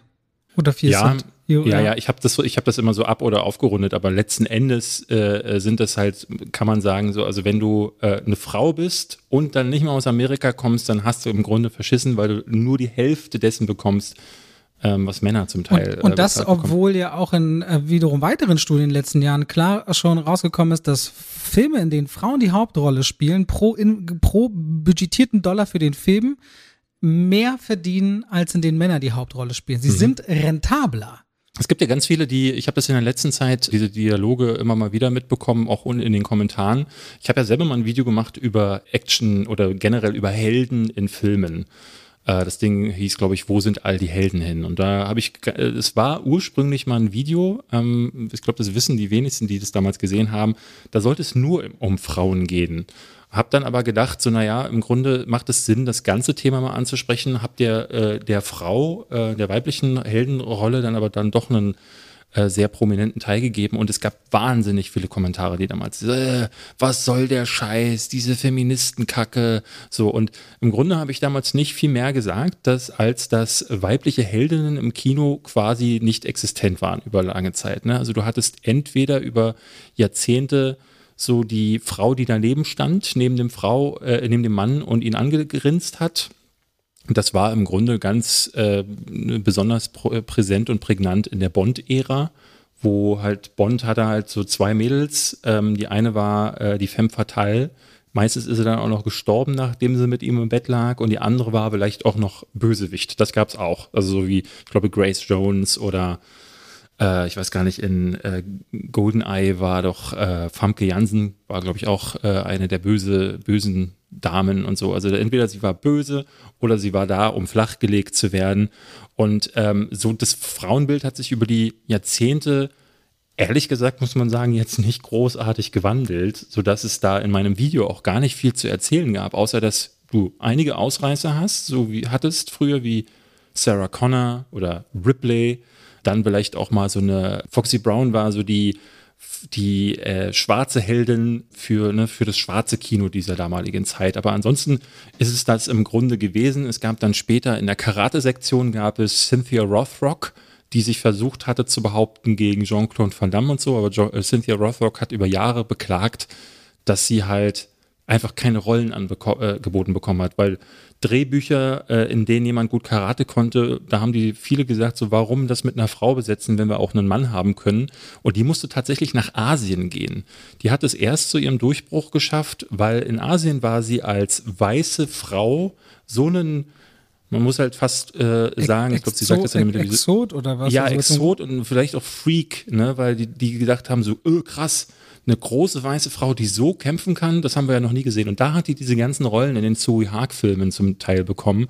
Äh, in den USA hat die keine Kurve mehr gemacht. So und diese, also diese Rollen wurden damit nicht besetzt und erst in den letzten Jahren ist das eigentlich so. Ne? Du hast so Leute wie äh, Uma Thurman in Kill Bill oder so gehabt und jetzt immer mehr. Charlize Theron spielt alle zwei Filme so ein Ding, habe ich das Gefühl. Auch, wie heißt sie noch, die äh, jetzt in Ava hatte sie zuletzt mitgespielt. Ja, Jessica Chastain, genau. Ab und zu hat, spielt auch die dann irgendwie. Ja, aber das, aber das sind da wieder so kleine Dinge. Sie hat ja auch dieses mega geile Poker, diesen mega coolen Pokerfilm gemacht, dessen mhm. Namen ich gerade vergessen habe. Die sind dann alle immer so relativ klein.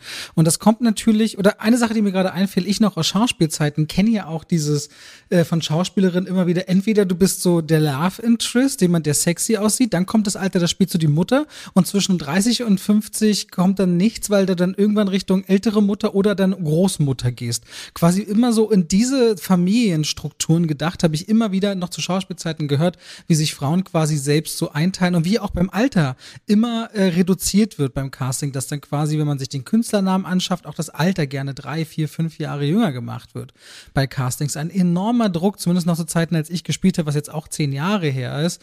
Aber und, und wir könnten sogar noch auf dieses ganze grausige Thema, aber ich glaube, das machen wir, wenn dann mal anders, Casting Couch, Me Too und alles. Das hängt ja eigentlich mhm. alles auch mit aber es sind alles so große Themen, die wir jetzt, glaube ich, bewusst nicht so tun, als würden sie nicht existieren, aber die könnten, können wir jetzt gar nicht gerecht werden innerhalb einer Folge.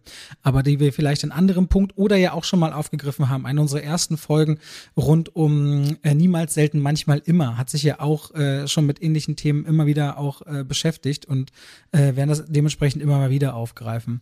Wir können ja mal durch die Zeit springen ähm, und mal sagen, äh, vielleicht was so, was waren denn für dich wichtige weibliche, ich sag jetzt mal Meilensteine, also Frauen, Figuren, sei es Schauspielerinnen, Regisseurinnen, äh, vielleicht auch Filme, von bei denen du, du sagst, das waren ganz wichtige Filme. Also ich glaube, wir können uns darauf einigen, so in der Stummfilm-Ära, ne, da war äh, eigentlich so bis in die, in die 40er, 50er ging das ja noch so, dass äh, Frauen im Film, die hatten halt so die typischen Frauenprobleme.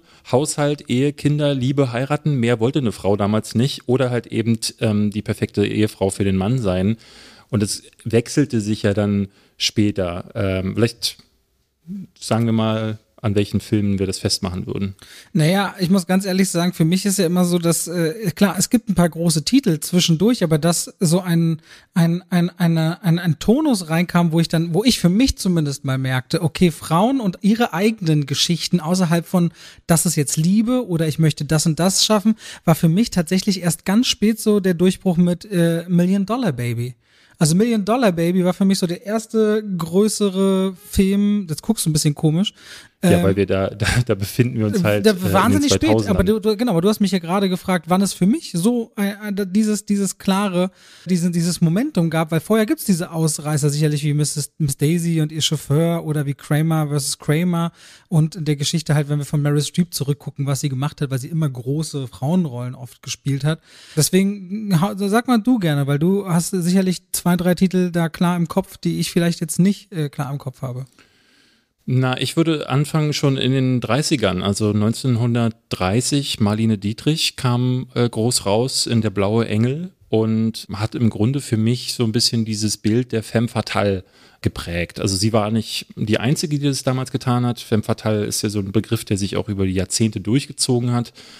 Es gab dann auch so diesen Begriff, der immer wieder damit auch zusätzlich genannt wird, nämlich der Begriff der Lolita also dieser Kindsfrau, die aber ähnlich wie die Femme Fatale, ne? Femme Fatale ist so eine Frau, die sexy ist, die mit ihrer Erotik spielt, aber die auch gleichzeitig so ein gewisses Maß an Gefahr oder Misstrauenswürdigkeit ausdrückte und im Grunde damit auch nur ähm, so ein. Das so ist ein, jetzt ne? der Punkt, wo ich sage, deswegen zählt es für mich eigentlich nicht als das Herausbrechen aus. Das, ich ich habe nicht rausbrechen. Also es geht eher darum, also äh, ich wollte nicht sagen, ähm, dass wir über Filme sprechen, die die Frau in ein ganz besonderes feministisches Licht gerückt haben, sondern die Punkte in der Ära, wo das Bild der Frau sich gewandelt hat. Ne? Das heißt ja nicht, dass es nicht trotzdem noch ein sehr un unfeministisches Bild war, nämlich dass sie hier trotzdem immer noch sexualisiert wird und trotzdem immer noch so auf männliche Ängste wie, hui, die Frau könnte auch gefährlich sein, dass damit gespielt wird. Da brauchen wir äh, nicht drüber reden, aber das ist nun mal ein wichtiger Punkt gewesen. Und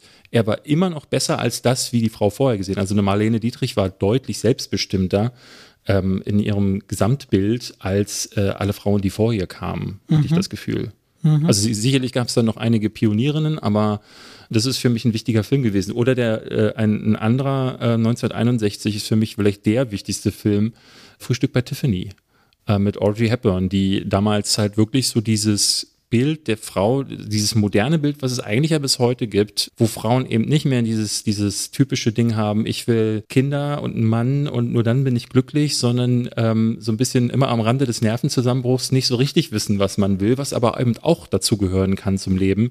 Ähm, und dann nimmt man sich das und wenn man es dann hat, will man es vielleicht aber auch einfach gar nicht mehr. Und, ne, und das finde ich ganz wahnsinnig toll an dem Film. Der ist ganz bis zum Schluss, ist der äh, total hochambivalent, wie wir ja alle. Ja, und ich finde, das ist, also moderner kann man das gar nicht darstellen. Er hat, äh, Im Film gibt es leider so ein paar rassistische Tendenzen, das, deswegen wird er von vielen mittlerweile geächtet. Ich finde den aber so für die Rolle der Frau fand ich den aber sehr, sehr wichtig. Mhm ist es ausschlaggebend aus deiner Sicht zum Beispiel, wenn oder wenn Frauen zum Beispiel aus Machtpositionen raus und das aber in Nebenrollen, fällt mir zum Beispiel einer Flug übers Kuckucksnest ein. Die, die, ja. die Krankenschwester ist ja auch so was, wo immer jeder Versuch, dort auszubrechen oder in diese Anstalt und gegen die Lobotomie und gegen den Alltag irgendwie Freiheit zu bekommen, immer wieder an dieser Grenze, an dieser Krankenschwester. Ich meine, die wurde jetzt null sexualisiert, sondern stellte quasi diese Macht, diese kalte Institution da. Und dass Milos Forman quasi das über diese Frau so viel gespielt hat, ist mir immer ein, ein, ein, krasses Bild gewesen, so für eine Figur, die ich äh, sehr hassen gelernt habe, aber eben so außerhalb so dieser Norm ist und äh, in einer Nebenrolle einem aber auch so wahnsinnig im Kopf geblieben ist, dann würde ich den unter anderem äh, nehmen. Die naja, es gab ja auf jeden Fall die großen Rollen, also auch die, äh, die, wenn man so da über so Bösewichtsrollen spricht, eine Louise Fletcher war eine, die hat ja den Oscar damals dafür bekommen. Ähm, genauso, wenn ich erinnere mich immer wieder an Kathy Bates in Misery, die auch dafür den Oscar bekommen hat. Äh, also ich, ich, ich meine, darüber brauchen wir nicht reden. Ne? In ihrer Kunst gab es immer wieder ganz große äh, äh Talente ähm, oder Oscar-Jahre, wo ich sage, so ja, das passt einfach wie die Faust aufs Auge. Äh, Schweigen der Lämmer, na, wie, wie hieß sie gleich noch? Ähm, mit Namen habe ich es heute, aber wirklich. Das ist hier aus Dings. Jodie Foster, so. Jodie Foster. So, ja, genau, Robert, Jodie Foster, ja. Also ähm, es gibt ja diese großen Rollen. Ich finde, es gibt auch große äh, Namen äh, dahinter der Kamera. Äh, Gail Ann Hurd ist zum Beispiel ein Name, den, den jeder, der mit Actionfilmen zu tun hat, wird die kennen. Ähm, ist lange Zeit die Produzentin gewesen, war auch, ehrlich gesagt muss man sagen, viele Frauen, die in Hollywood einen größeren Namen hatten, und das ist jetzt vielleicht ein bisschen übertrieben, aber es gibt so ein paar große Namen wie Catherine Bigelow, aber auch Galen Hurd, die waren beide mit James Cameron liiert. Und Galen Hurd war Produzentin für Terminator, für Aliens, äh, ich glaube Walking Dead hat sie gemacht.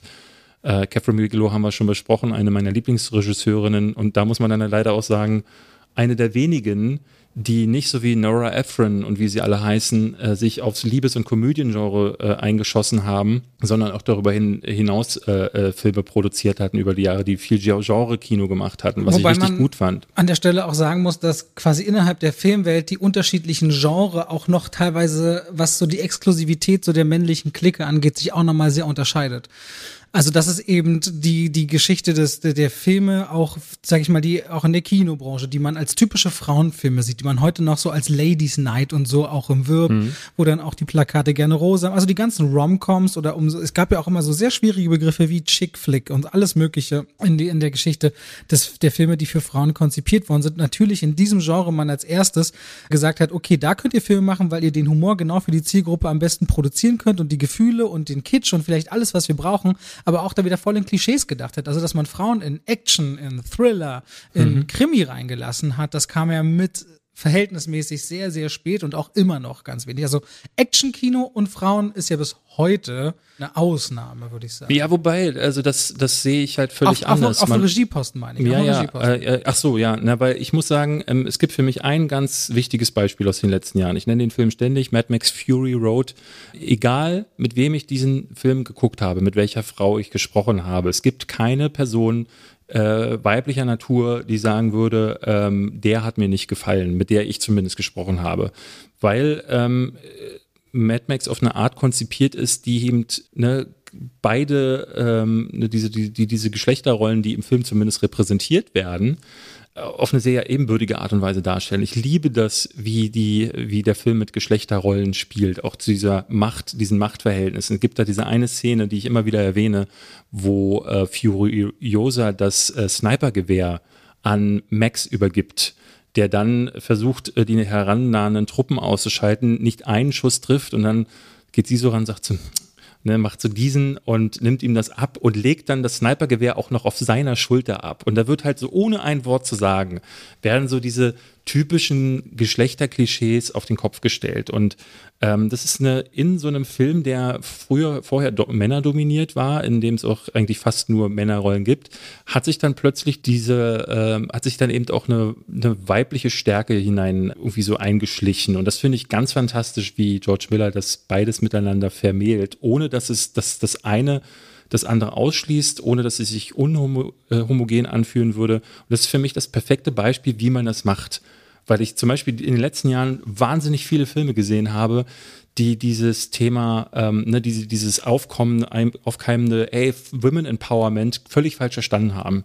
Also zum Beispiel der letzte Charlie's Angels Film oder auch das Ghostbusters Remake oder für mich auch ein ganz furchtbares Beispiel Captain Marvel, ne? also wo ganz klar zu erkennen ist, da geht es mehr um eine Agenda ähm, statt darum, ähm, einfach dafür zu sorgen, dass diese, dass es einfach ein guter Film ist. Ein guter Film, der in sich schlüssig ist und wo diese Frauen aus sich heraus einfach eine gewisse Stärke haben und das nicht so eine behauptete Nummer ist, weil auch, ne, also genau wie männliche, ja auch weibliche Heldinnen sich ihren Heldinnenstatus noch erkämpfen müssen. Und in Char Charlie's Angels gibt es ganz am Anfang eine Szene, da sitzt dann äh, Kristen Stewart ihrem Typen gegenüber und sagt dann so, wir Frauen, sind genauso gut, vielleicht sogar besser als ihr Männer. Und ich dachte so, ey, wer fängt denn den Film so an? Also, ne, also das, äh, jetzt stell dir mal vor, ähm, äh, im neuen Indiana Jones würde genau Harrison Ford diesen Dialog irgendwie oder diesen Monolog anders herum aufsagen, da hat doch keiner mehr Bock hinterher auf den Film. Ne? Also du musst ja trotzdem, sowohl als Held, egal welchen Geschlechtes, musst du dir deine Heldenrolle erkämpfen. Und das verstehen ganz viele Drehbuchautoren nicht und hacken ihre Filme lieber so wie Oceans 8 oder so mit Frauen voll, um eine Diversitätsquote zu erfüllen und verstehen nicht, dass die Filme trotzdem geil sein müssen. Was dann auch wieder damit zu tun hat, dass eben gerade auch im Drehbuchbereich, wenn Frauen schreiben, das, das, also ich finde, du merkst es auch bei Kinofilmen, du merkst eine andere Vielschichtigkeit, du merkst eine andere Herangehensweise, du merkst einen anderen Blickwinkel. Und das ist auch wieder so ein Posten, der eben oft unterrepräsentiert ist, äh, was Drehbuchautorinnen angeht. Ich hatte das würde ich nicht, das würde ich nicht verallgemeinern. Ich würde aber schon sagen, dass man viel merkt, wenn Männer ein Drehbuch schreiben und sich dann eine Frau ausdenken und dann denken, äh, ich fühle mich jetzt mal in eine Frau rein. So und ähm, ich das kann nach hinten losgehen, aber es gibt, es geht bei einigen funktioniert das tatsächlich gut. Aber ich würde jetzt nicht sagen, dass Frauen, die Filme schreiben, definitiv einfühlsamer immer sind. Also nein, es gibt auch ganz nein, viele natürlich, Filme, natürlich, die natürlich, kein, natürlich auch kein immer. Also ich denke dann auch immer an Greta Gerwig und Noah Baumbach, die ja verheiratet sind ja, und Regisseure auf, wahnsinnig to schlaues Pärchen. Top-Niveau und deren Figuren oft so vielschichtig sind. Also Little Women und Lady Bird von Greta Gerwig ist fantastisch, Marriott Story von Noah Baumbach und auch die Filme davor. Also die beiden sind ein Beispiel dafür, wie sich jeweils das Geschlecht sehr gut in verschiedene Figuren Figuren hineinbegeben kann. Ich hatte am Anfang eine Studie übrigens erwähnt, da wollte ich nochmal kurz darauf hin, die hatte die Zeit äh, aufgegriffen, dass 2019 ist das erste Mal nicht nur, weil die meisten Studien, auch wie der Bechtel-Test, der ein bisschen umstritten ist und sich ja man danach fragt, existieren mehr als, als zwei Frauen in einem Film und reden sie miteinander und reden sie über was anderes als einen Mann. Da rasseln ja regelmäßig so ziemlich alle Filme durch. Die hat aber das erste Mal nicht auf den, diese Studie auf den US-Markt geschaut, sondern mal geschaut, auf 20 große Länder geschaut und äh, die erfolgreichsten Filme von dort mal analysiert dahingehend, trotzdem mit fatalen Ergebnissen, aber festgestellt, wenn man gleichzeitig 10.000 junge Frauen in diesem... begann so gut und so, ja, trotzdem mit fatalen nee, nee, Ergebnissen. Nee, nee, was, was, was spannend ist, sie haben 10.000 Interviews geführt mit Mädchen und jungen Frauen im Alter zwischen 15 und 25 in diesen 20 Ländern. Und es gibt eben ein Drehen, dass sie sagen, sie haben alle keinen Bock mehr, diese Abziehbilder von Frauen zu sehen. Sie fühlen sich einfach äh, schlecht repräsentiert oder sehen eben nicht diese Figuren mit ihren Träumen und ihren Wünschen. Und am Ende wird der Markt, der klar sagt, äh, wir wollen diese Art Filme nicht, hoffentlich auch dazu führen, dass es eben diese anderen Filme gibt. Und bis heute höre ich in Kinos immer noch, dass wenn Mann und Frau ins Kino gehen, also als Paar man ins Kino geht oder als Familie, die Frauen anscheinend immer noch bestimmen, so sagen es Kinos mir zumindest immer wieder, was wird geguckt. Und Männer sich da selten durchsetzen. Das funktioniert dann in der typischen Männertruppe Fast and Furious 9 stärker. Oder wenn die Frauen sagen, ja, ich habe auch Bock auf das Ding, dann ja, aber da wird noch sehr krass in Klischees gedacht. Und das ist natürlich spannend, wenn eine junge Generation dann sagt, nee, ich möchte jetzt, äh, das, das fuckt mich ab, wenn Frauen so dargestellt werden. Weißt, was, hältst du von, was hältst du von so Momenten, die ähm, für meinen Geschmack halt bewusst als äh, einfach nur als Bait als Feminism-Baiting, ich weiß es nicht, wie man es erklären soll, aber in so einen Film hineingepresst wurden. Also meine, mein schlimmster Kinomoment in der Hinsicht, weil er so offensichtlich ist, ist in Endgame. Ganz am Ende in der finalen Schlacht, wo es dann diese eine Situation gibt, wo alle weiblichen Charaktere dann auf die, in die ins Kamerazentrum treten und sagen, wir sind jetzt übrigens auch mal krass. Und dann gibt es so zwei Minuten, wo sie dann auch mal krass sein dürfen, wie sie es halt sagen. Und dann ist wieder alles wie vorher. Und das finde ich ganz, ganz schrecklich, muss ja, ich sagen. Dem, wenn man dem nur dann diese, diese herausgestellte Mini-Plattform gibt, dann ist das wirklich anstrengend und dann ist das auch, ja, ein Armutszeugnis. Aber dann interessiert mich wiederum bei dir, bei Falcon and Winter Soldier, hast du ganz gesehen? Nee. Ach so, du hast nicht die Szenerie. Okay, gut, dann kann ich das Beispiel. Also ich, ich habe bis es zur dritten Folge. Es gibt die Szene, wo diese wakandische Elite-Einheit auftaucht, aber ich glaube in der dritten oder vierten Folge. Hast du nie gesehen? Nee, nee, nee, habe ich und, nicht geguckt. Und so den ganzen Laden da quasi aufmischen, weil das sind ja dann eben nur Frauen. Ja, aber das ist ja was. Also weißt du, wenn wenn es eben nun mal in dem Fall äh, äh, nur Frauen sind, weil es sich aus dem Drehbuch ergibt, dann ist das ja was völlig anderes als wenn jemand im Meeting, im Board-Meeting sagt, so Leute, ähm, Diversität äh, und hauen die Leute, wenn wir nicht mindestens einen Moment und dann sagt einer, äh, hier hinten, äh, wir könnten in die Schlacht noch, während da, sie sind noch zwei Minuten frei, da könnte eine der Frauen sagen, ey, wir Frauen sind aber auch richtig krass. Und dann klatschen sich alle in die Hände und sagen, Diversität, ne, gibt einen grünen Kaken, der dann dahinter gemacht wird. Ja, Geht halt für mich nicht. So, das ist halt, ähm, das ist halt genauso ekelerregend, als würde man es nicht machen, muss ich sagen, weil ähm, klar, ähm, wird es jetzt diejenigen, die sagen, geben, die sagen so, ja, aber wenn das ein kleines Mädchen im Publikum sieht,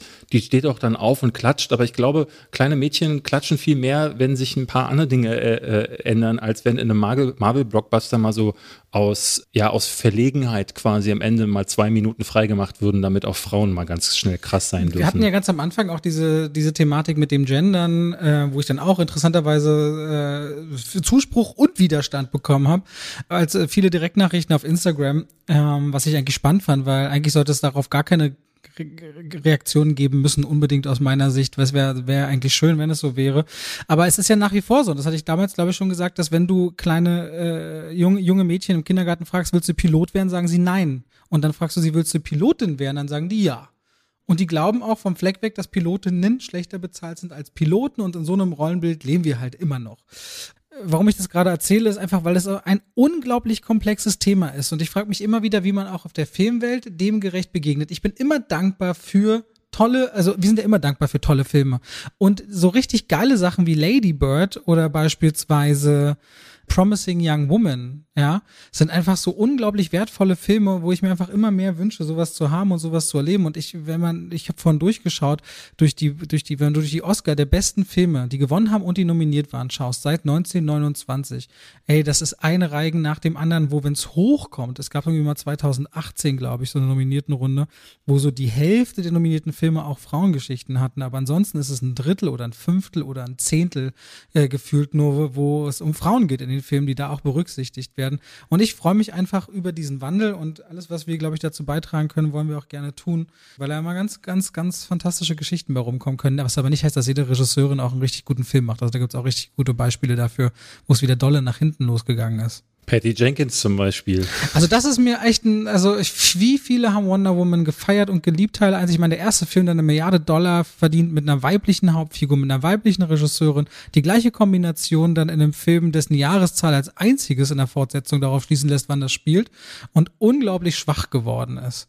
Ja ich bin ja dann immer relativ drastisch und muss halt sagen, so, ähm, ich würde das auch über einen männlichen Regisseur sagen, aber ich glaube, dass Patty Jenkins einfach nichts drauf hat. Also muss, ne, der erste äh, Wonder Woman war halt nicht wirklich gut und beim zweiten hast du halt gesehen, was passiert. Äh, beim, die hat ja den ersten nicht selber geschrieben und nicht selber produziert. Beim zweiten durfte sie alles selber machen. Und es gibt ja ganz viele Regisseure oder Regisseurinnen, die halt gut drehen können, aber dieses ne, nicht noch selber schreiben. Und da gehört sie halt dann scheinbar dazu. Also deswegen ist das für mich jetzt keine großes, äh, keine großes Wunder gewesen kann man, muss man mal gucken, zum Beispiel diesen Rogue Squadron-Film, den sie jetzt macht, also diesen Star Wars-Film, den schreibt mhm. sie wieder nicht. Vielleicht kriegt sie den einfach besser hin. Aber ich fand den ersten Wonder Woman ja auch schon äh, nicht dolle, deswegen äh, wundert, hat mich das alles gar nicht wirklich gewundert. Aber hatten wir auch bei einem Regisseur letztens. Wer war das nochmal, dessen Inszenierung nicht gut war, aber super Drehbücher geschrieben hat zu Wind River? Taylor Sheridan. Und, genau, da hatten wir das ja auch, wo die Feuernummer mit Angelina Jolie nicht das funktioniert. Das ist mir übrigens aufgefallen, du wusstest damals nicht, ähm, das habe ich mehrfach mitbekommen, äh, wusstest du, dass der den Wind River schon auch selbst gedreht hat? Das war nicht sein Debüt, ähm, Those Who Want Me, äh, Those Who Wish Me Dead. Wind River ist auch von Taylor Sheridan äh, als eine Regiearbeit gewesen, war seine, war seine erste. Ja, na, wenn du es jetzt sagst, ich google es mal dir das parallel, jetzt, jetzt, jetzt weißt es einfach mal. Aber ich glaube, ja, ich glaube, wir, bevor wir ins Schwafeln kommen, mehr können wir jetzt, glaube ich, dazu nicht sagen. Ich denke, es wird da viel Feedback zu geben, auch vermutlich oder vielleicht auch die, die sagen, Mann, hört auf, will halt nicht mehr hören. Ja, ich glaube, ich glaube, äh, also jetzt immer noch, ich, ich weiß nicht. Ich, ich habe keine Ahnung. Also ich meine, ihr werdet ihr hier nicht herum, drum herumkommen. Wir werden immer wieder solche Themen mal ansprechen. Weil es die Filme auch gibt. Das ist das Schöne an Filmen. Mhm. Es gibt alle möglichen Themen und Gebiete, die angesprochen werden. Und natürlich werden und dürfen wir uns und wollen uns denen auch überhaupt nicht verschließen. Das ist eine der Sachen, für die ich am dankbarsten bin an meinem Beruf, dass ich im Kopf immer wach bleibe, weil immer wieder Themen, die aktuell sind, neue Themen, gesellschaftlicher Wandel in meinem Beruf stattfindet und ich mich deswegen vor dem auch gar nicht verschließen kann und möchte. Da bin ich ultra dankbar für. Ehrlicherweise. Robert, jetzt haben wir noch die Zeit für äh, eine Top 5, haben letzte Woche ja keine gemacht. Ich finde, passend zum Thema machen wir jetzt unsere Top 5 Harvey, Harvey Weinstein-Momente.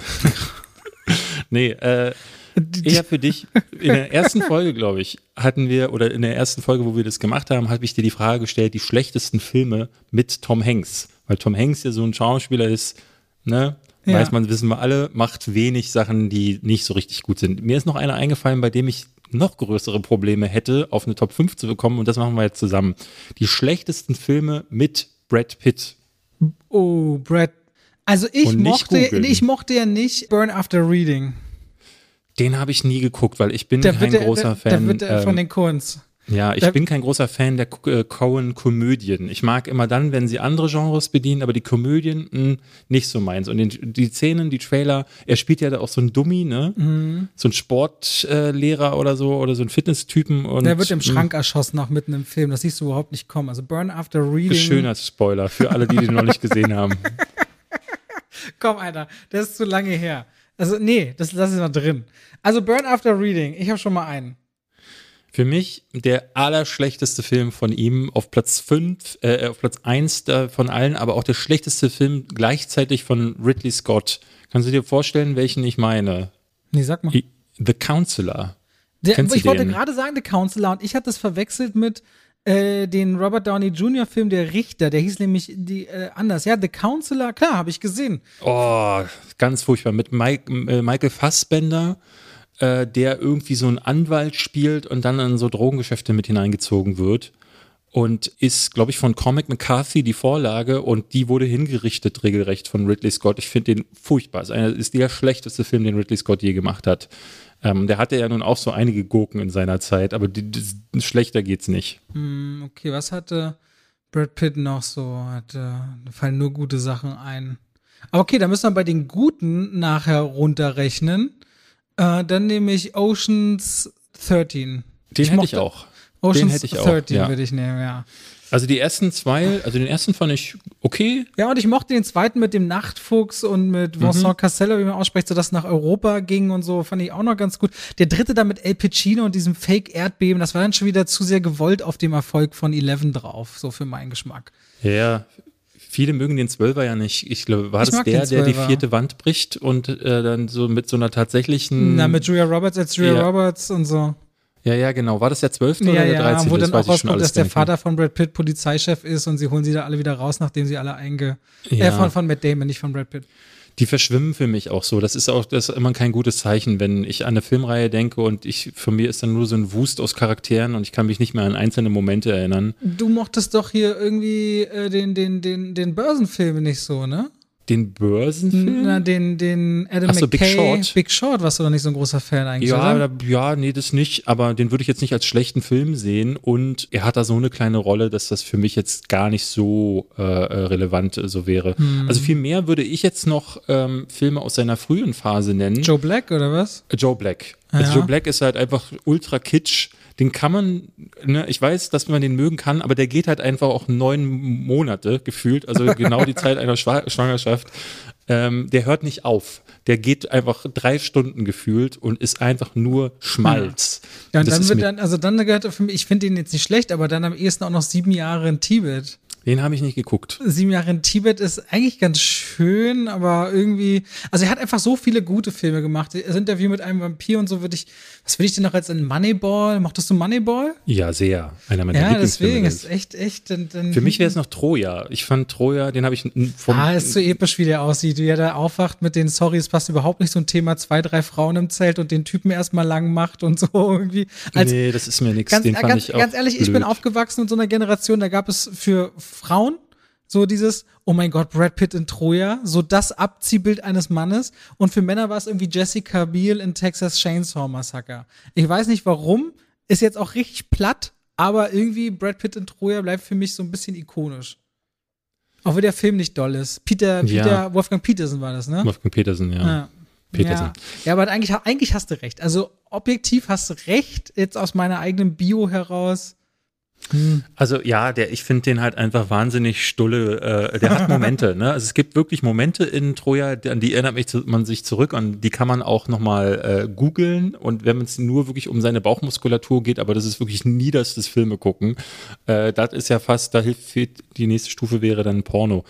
Äh, dann geht das. Ich habe noch einen Film auf der Du Liste, den guckst wirst gerade du irgendwo nicht. rauf. Du hast, du hast nicht gegoogelt, ja? Äh, äh, nee, nee, ich habe noch einen, ich habe ja natürlich eine Liste mir vorbereitet, weil so machen wir das ja dann meistens, derjenige, der vorbereitet ist. Äh, ich habe noch Cool World, kennst du den? Ich habe Nee. den neulich mal schon hier erwähnt, ist von Ralph Bakshi, so ein Animationsfilm, so ein bisschen, äh, na, sie haben versucht, so ein bisschen Roger Rabbit äh, äh, aufzumachen. Die Hauptattraktion dem, in dem Film ist Kim Basinger als Animationsfigur, ja, die ist so ein bisschen da auch die, die Femme Fatale, so ein bisschen wie, äh, ich weiß nicht mehr, wie die rothaarige Dame aus Roger Rabbit hieß, aber in jedem Fall spielt sie hier auch so eine gezeichnete Frau. Und Brad Pitt ist ein der Realschauspieler. Und ist eher so, sagen wir mal, höchstens mittelmäßig gut, kann man. Also für als Kind mochte ich den, ich habe aber total vergessen, was da in dem Film passiert ist. Ich weiß nur noch, gehört auf jeden Fall zu seinen Jetzt, schwächeren jetzt habe Filmen. ich mal gegoogelt und da muss ich sagen, da gibt es noch einige, die hätten wir reinnehmen können. Ja, The Mexican vielleicht noch oder The so, oder? Mexican, Elite, Vertrauter Fremde, hätten wir rein. Babel, Babel fandst du schlecht. na, aber nicht so doll. Ich glaube, also Babel ist mir nie so im Kopf geblieben als das dolle Ding, muss ich ehrlich sagen. Oh nee, den schlecht war nicht, den nicht. Ja, gut. Okay, Okay, aber sonst, äh, also ein, äh, der, der, der, aus dem wird was. Der hat eine gute Karriere bis jetzt. Ja, okay. Kann er sich ja auf seinen den nächsten Poster draufschreiben. Robert Hofmann 2021 sagt, Brad Pitt, aus dem könnte was werden. Demnächst neue weitere krasse Analysen hier bei Zwei wie Pech und Schwafel. Da wird euch Robert dann sagen, wer sonst noch eine große Zukunft in Hollywood hat. Ne, das was hat- sagst du zum Beispiel äh, George Clooney? Was würdest du da so eine Prognose abgeben? Mm, Mittel. Sieht nicht gut aus. Mittel. Okay, alles klar. So, das war's mit Folge 22 mit zwei wie Pech und Schwaffel. Danke fürs Reinhören, liebe Zuhörerinnen und Zuhörer. Und wir hören uns nächste Woche wieder, wenn David. Wir waren übrigens wieder remote heute. Sollte irgendwas am Ton schwierig sein? Sorry, wir waren wieder nicht im Tonstudio. Ja, ich muss das Fenster auch offen lassen ähm, und ich habe bei mir mitbekommen, äh, Ich habe Blaulicht äh, gehört einmal. Ja, die, ja, es ist, also hier am Hauptbahnhof zu wohnen ist halt wirklich, also ich wohne ja, das muss man ja wissen, ähm, direkt über Der äh, der Busstadt, über der S-Bahn, die fährt hier unten noch immer durch.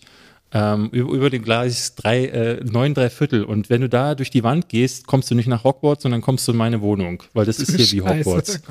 oh. Äh, Ist dann, wirklich so. Dann stehen immer Jetzt- alle mit so Einkaufswagen bei dir, äh, mit so einem Wagen voller Koffer und sagen, okay, geht's hin. Ja. Ja, alles klar. Ja, ja. Gut, macht's gut, bis nächste Woche. Tschüss.